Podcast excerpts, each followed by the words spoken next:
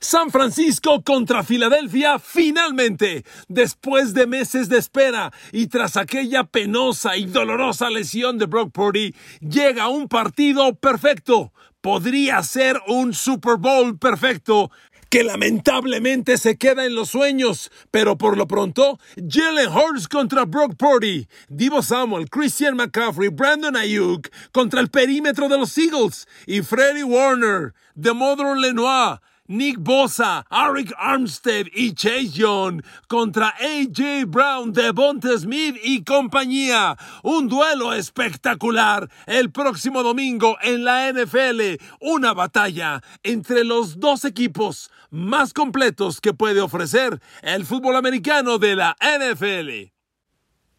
Queridos amigos, bienvenidos a mi podcast. Los saludo con cariño, con agradecimiento, encantado de estar con ustedes y encantado de que finalmente se va a dar este partido. Alguna vez lo conté, no sé si usted lo escuchó, lo recuerda o no, permítame contárselo rápidamente. Probablemente yo era el fanático más enfadado en el playoff de enero pasado cuando Brock Purdy se lesionó.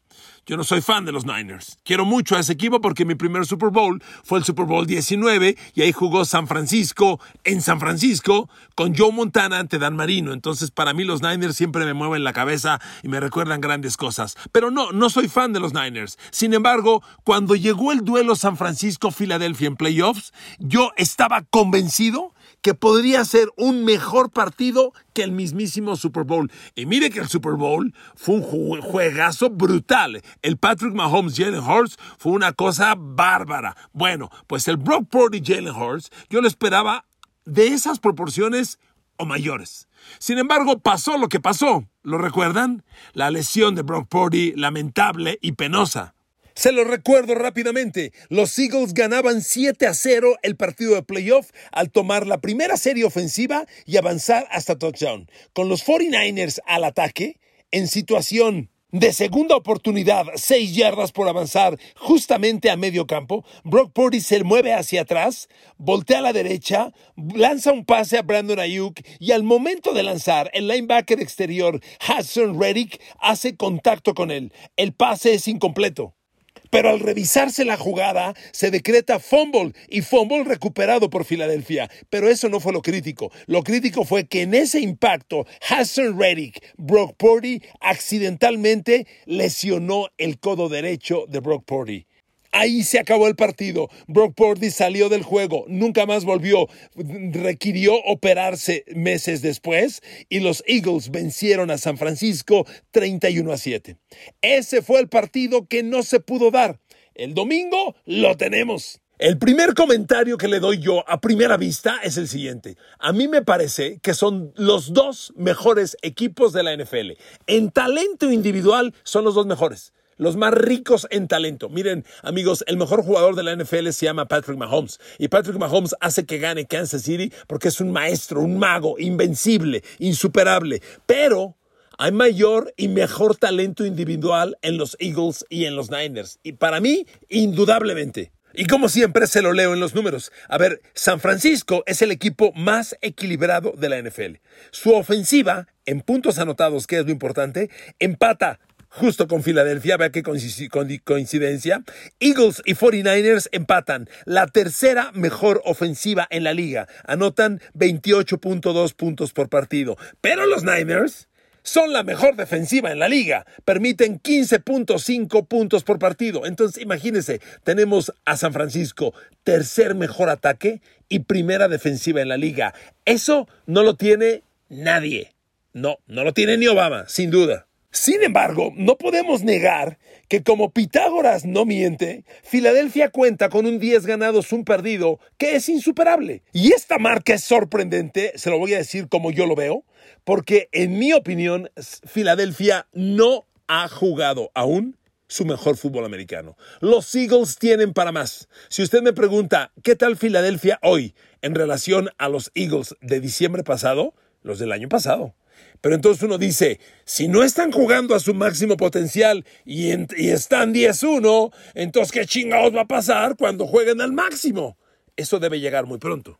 Una gran virtud de los equipos grandes es ganar incluso el día que juegas mal o el día que no juegas a tu 100%. Y los Eagles tienen varias referencias que lo demuestran. Los Eagles han sabido ganar los juegos cerrados. Mire, ahora que los Eagles vencieron a los Bills, una de las estadísticas de Bills que vimos reflejando un equipo que no sabe ganar el partido grande ni el momento grande, los Bills, si la memoria no me falla, en juegos decididos por menos de un touchdown, los Bills están dos ganados, seis perdidos. ¿Sabe cómo está Filadelfia?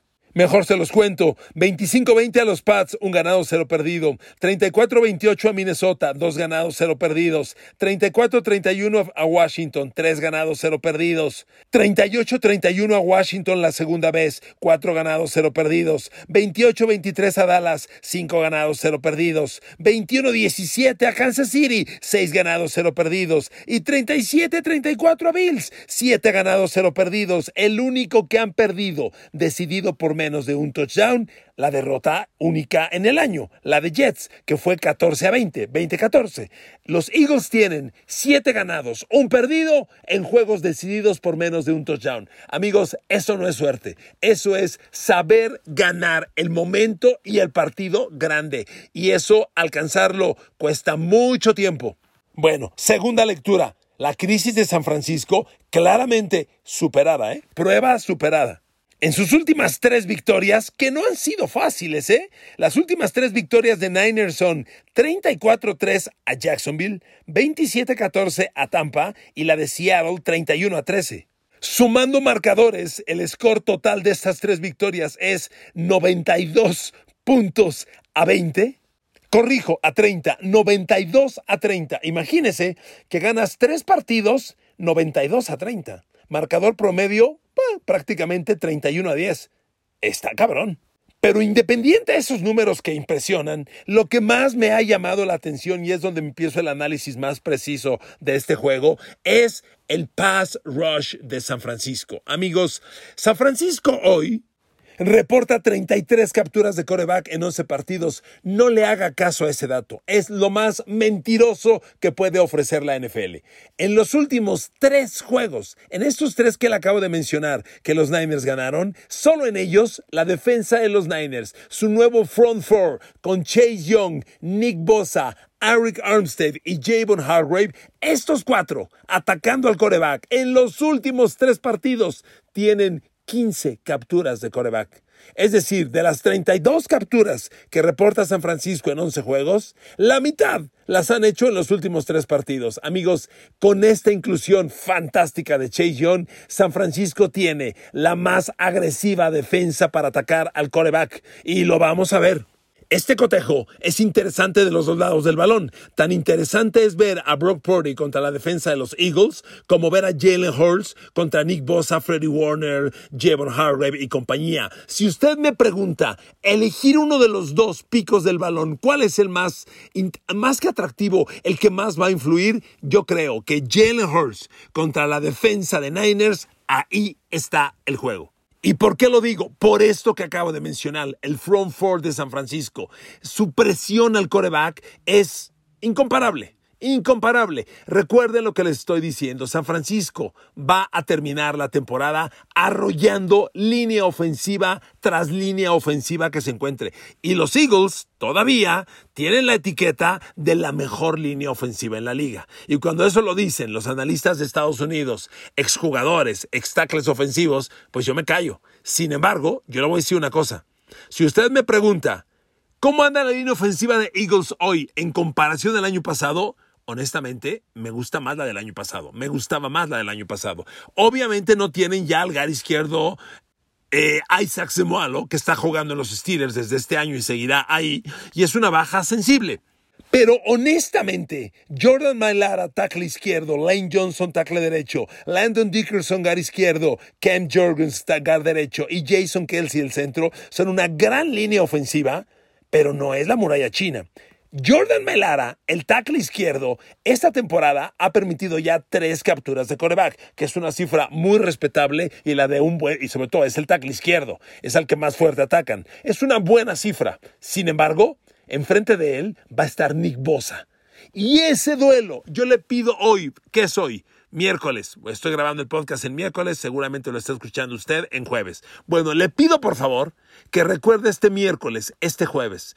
Jordan Mailara, tackle izquierdo de los Eagles contra Nick Bosa. Para mí, ese es el duelo del próximo domingo.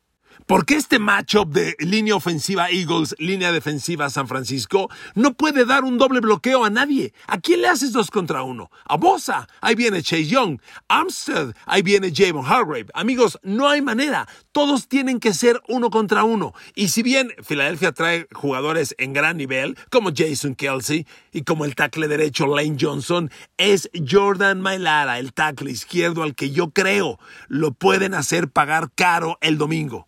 Y conste, es un jugador elite. Jordan Mailara compite entre los mejores tackles izquierdos de la liga. No es el mejor. Dudo que se meta a los cinco mejores. Pero en los diez mejores de la liga, por ahí anda. Por ahí anda. Es un buen jugador. Pero va a tener a una bestia llamada Nick Bosa que le va a hacer pagar su suerte. Ahora amigos, permítame retroceder un instante. Los corebacks. Hay una gran diferencia de corebacks. Son dos corebacks polarmente distintos. Uno vive en el polo sur, el otro en el polo norte, realmente. Yo creo que la ventaja de correr el balón es una variable muy favorable a Jalen Hurts. A ver amigos, ¿cómo le ganó Filadelfia el partido a Buffalo el domingo pasado en tiempo extra? Con un touchdown por tierra de Jalen Hurts.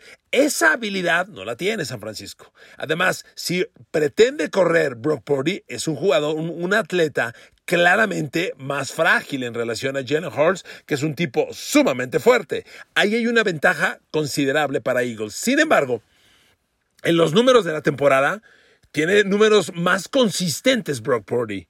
Jalen Hurts no se ha podido quitar de encima el tema de las intercepciones. A ver, en los últimos dos partidos, Jalen Hurts ha lanzado intercepción. Si bien le ganó a los Bills en un partidazo y tuvo tres envíos de touchdown, también tuvo su intercepción. Y la semana previa que le ganó a Kansas City, no tuvo envío de touchdown y también lanzó intercepción.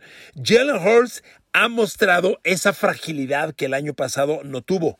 Y aunque Brock Purdy tuvo su crisis y en ella lanzó tres de touchdown, cinco intercepciones, derrotas ante Browns, Minnesota y Cincinnati, honestamente desapareció la crisis y Brock Purdy otra vez se ve estable, confiable y peligroso. A ver, últimos tres partidos de San Francisco, justo en los que han salido de la crisis. Últimos tres partidos de Brock Purdy. Fíjese lo que me llama la atención. No solo han ganado los juegos, obviamente. En estos tres partidos, victorias sobre Jacksonville, Tampa y Seattle, Brock Purdy tiene siete envíos de touchdown, una intercepción. Estupendo. Pero lo que me llama poderosamente la atención es su porcentaje de pases completos. Brock Purdy en estas tres victorias completó 70% sobre Seahawks, 84% sobre Tampa y 73% sobre Jacksonville. En las últimas tres semanas, Brock Purdy está completando un 77% de pases completos. Y me permiten un poco de francés. No mames, está bien, bien, pero bien cabrón ese número. Se los digo de verdad. Cuando la defensa de Eagles tenga enfrente a Brock Purdy, tiene que generar mayor presión de lo que han hecho en la temporada, que ha sido, pues no, no pobre, pero en relación al año pasado es inferior. Los Eagles necesitan ser más agresivos, pero en los matchups no está tan fácil. Mire, otra vez Hassan Reddick, el hombre que provocó la lesión sobre Brock Purdy en el playoff, y digo provocó no, no, no, no en tono eh, agresivo, fue una jugada accidental, por supuesto. Pero vaya, como quiera que sea, quien lesionó a Brock Purdy fue Hassan Reddick. Ese duelo, otra vez, puede ser de los más favorables para Eagles, porque en la gran línea ofensiva que tiene San Francisco, el menos bueno o el vulnerable es el tackle derecho, Colton McKivitz, y ese tackle derecho va a estar contra Hassan Reddick. El año pasado en el playoff no era Colton McKivitz, porque San Francisco aún tenía a Mike McGlinchey como tackle derecho, que lo perdió en la agencia libre y ahora juega en Denver. El reemplazo de Mike McGlinchey es Colton McKivitz y él tendrá uno a uno a un Hassan Reddick que es sumamente violento. En lo que va de esta temporada, los dos mejores hombres de Eagles para atacar al coreback son Hassan Reddick y Josh Sweat, los dos llamados Edge Rushers. Ellos son la clave, pero Josh Sweat va a estar uno a uno contra Trent Williams, el tackle izquierdo de los Niners, que sin duda es el mejor tackle izquierdo de la liga. Que Josh Sweat pueda superar a Trent Williams lo veo muy poco y remotamente probable. Entonces es Hassan Reddick sobre Colton McKivitz, donde está una parte bien importante de la presión al coreback. Miren amigos, concluyo con el análisis Jalen Hurts, defensa 49ers. Jalen Hurts es un gran coreback para lanzar a zonas profundas e intermedias. Tiene un ataque muy interesante, pero la falta de Dallas Goddard le hace daño. No tiene Filadelfia un ala cerrada 2. Jack Stoll no existe. Sin, sin Dallas Goddard, los Eagles son básicamente una ofensiva sin ala cerrada, que ya es una deficiencia. De AJ Brown y de Bonte Smith no me quejo. Lo que quiero decirles es esto. La dupla de Eagles tiene todas las virtudes necesarias. AJ Brown y Devonta Smith suman 12 recepciones de touchdown. AJ Brown 1050 yardas, 14 por recepción. Devonta Smith agrega otras 738, 13 por recepción. Es un poquito más vertical y profundo AJ Brown. Pero aquí el matchup está muy interesante, porque el perímetro de San Francisco está jugando una barbaridad. A ver amigos, estamos en la semana 11 de la NFL, vamos para la 12, y la defensa secundaria de los Niners ha permitido 11 pases de touchdown. Solo uno por juego. Eso está bien, cabrón. Lo, lo, digo de verdad. Y los tres corners de los Niners traen unos números muy impresionantes. A ver, uno de los corners, Charvarius Ward. Charvarius Ward ha permitido dos pases de touchdown en todo el año y le completan solamente el 55% de pases. Ha permitido 39 completos de 70 que lo han enviado. Grandes números. El otro, Embry Thomas, el corner slot. Números aún más increíbles. Embry Thomas trae 19 pases completos de 28 que lo han atacado, 68%, y solo un pase de touchdown permitido. El otro corner de Mother Lenoir, que es una maravilla, está permitiendo 72% de pases completos, que es alto, 50 de 69, pero cero envíos de touchdown. A ver amigos, los tres corners de los Niners.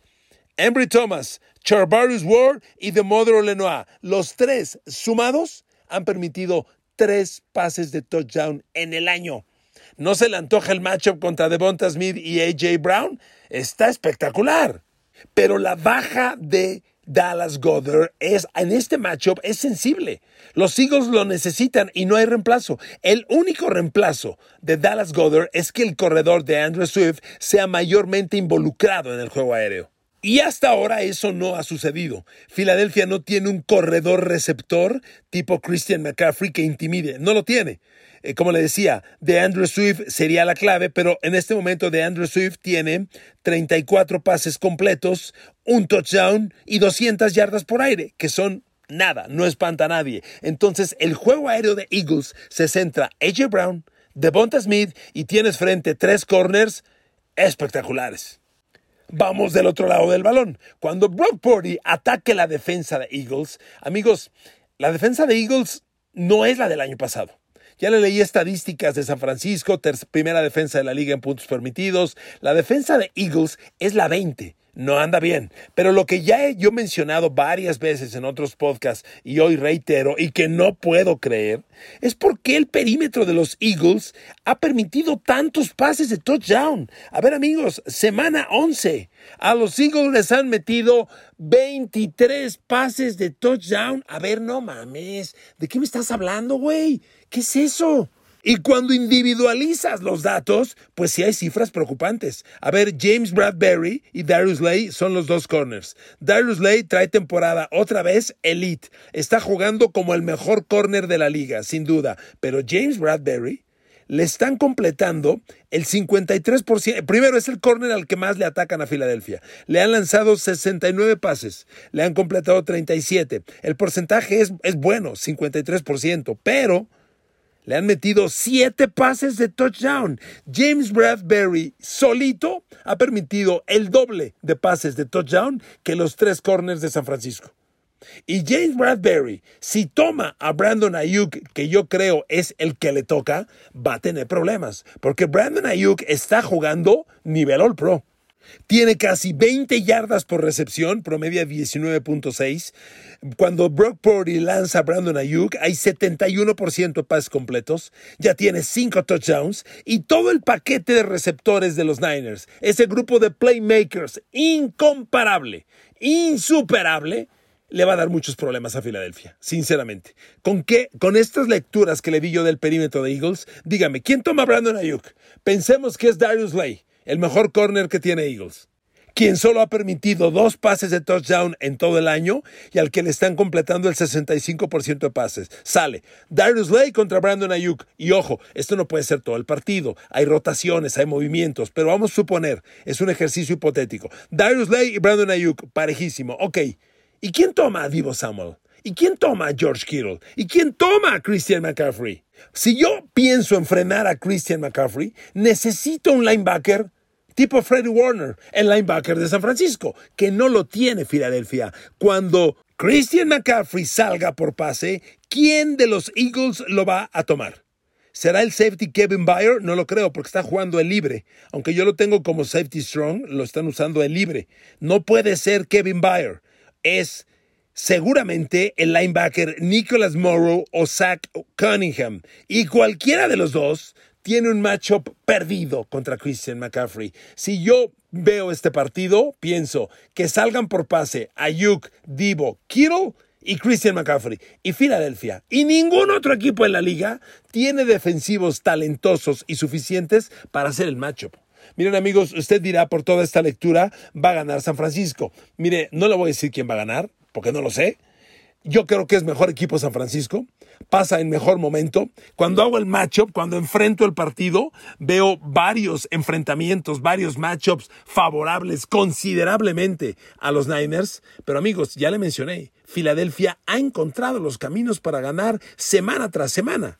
Y lo ha hecho contra buenos, medianos y grandotes y pequeños, contra todos. Así que amigos, nos espera el mejor partido de la temporada. Qué lástima que este no puede ser un Super Bowl. Me encantaría ver en el Super Bowl San Francisco-Filadelfia. Como en los noventas decíamos, que el Super Bowl sea San Francisco contra Dallas, Steve Young contra Troy Aikman. Queremos ese Super Bowl. O a principios de este siglo decíamos, el Super Bowl que sea Colts contra Pats, para que Peyton Manning enfrente a Tom Brady. Bueno, pues son duelos hipotéticos que no se pueden dar. Pero en la realidad, Brock Purdy y Jalen Hurts van el domingo. Uno contra uno. Una gran, gran grandísima batalla que no se puede usted perder. Si el domingo pasado Eagles Bills dieron para mí el mejor juego en lo que va del año, el que viene lo debe superar. Estoy emocionado y ansioso de que llegue ese partido.